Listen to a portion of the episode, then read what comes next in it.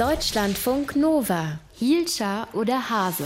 Anfang April sind ja die Daten von rund 533 Millionen Facebook-Nutzern wieder mal im Netz aufgetaucht. Facebook hat aber gesagt, ach, ist alles kein Problem, ist nicht so schlimm. Dann letzte Woche gab es die Nachricht, dass ein Datensatz von rund 500 Millionen LinkedIn-Nutzern im Netz kursiert.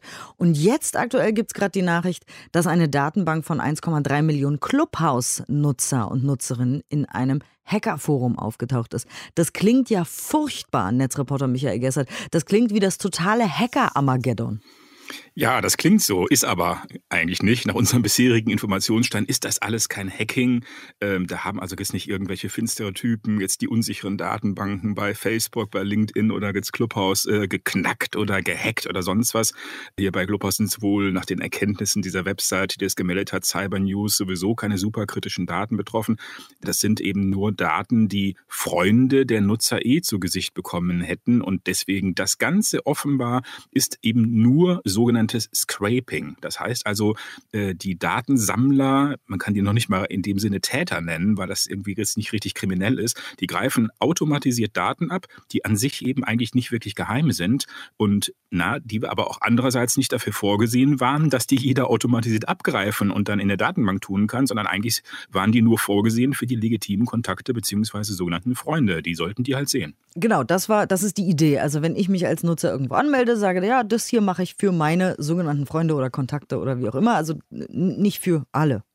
Ja, vor allen Dingen ist es eben so, dass ja praktisch all diese Social-Media-Plattformen so einen Mechanismus eingebaut haben, mit dem ich eben als neuer User dann sofort loslegen kann. Also zum Beispiel, wenn ich mich jetzt neu bei WhatsApp anmelden würde, dann wird ja eben standardmäßig mein Kontaktverzeichnis auf meinem Handy eben hochgeladen zu WhatsApp und dann kann ich sofort äh, unmittelbar mit all meinen Kontakten, die auch bei WhatsApp sind, eben über WhatsApp Kontakt aufnehmen. Also dieser Mechanismus, ja, an sich eine tolle Idee, toll für die Plattform, toll für neue User, datenschutzrechtlich, aber eben vollkommen kritisch, vollkommen unrechtmäßig. Also eigentlich kann ich jeden verklagen, der meine Kontaktdaten ohne meine Einwilligung irgendwie hochlädt. Aber egal. Dieser Mechanismus, der sorgt offenbar momentan für diese komischen Datenpannen, weil anscheinend diese gute Idee auch dann funktioniert, wenn ich also nicht nur meine reale Kontaktliste äh, auf dem Handy, sagen wir mal, mit irgendwie 100 Kontakten hochlade, sondern auch wenn ich ein fiktives Adressbuch hochlade mit Millionen Kontakten. Hä, da laden Leute mit angeblich Millionen Kontakten oder Freunden ihr Smartphone-Adressbuch hoch und haben dann Zugriff auf die Daten von Millionen von Freunden? Ja, so könnte das zumindest gelaufen sein. Das ist nämlich tatsächlich das, was äh, die hier Online-Dienst Heise spekuliert in einem relativ nachvollziehbaren kleinen Artikel. Das kann so gewesen sein, dass also diese Täter, eben wenn man es mal so in Anführungszeichen sagt, dass sie zunächst praktisch ein komplettes Rufnummernverzeichnis, sagen wir mal von allen Mobilfunknummern in Deutschland erstellen. Das ist gar nicht so schwierig. Ja, und dann richten die einen neuen Account ein und laden dieses angebliche Kontaktverzeichnis hoch. Ja, und dann kriegen sie tatsächlich über so Schnittstellen Schnittstellen eben Zugriff auf die äh, Daten von diesen Millionen angeblichen Freunden und können die dann runterladen. Aber jetzt könnte man ja sagen, hm, ein paar Millionen Kontakte haben ist ja einigermaßen unglaubwürdig. Also auch wenn jemand recht gesellig ist, ist das ja, ein bisschen viel?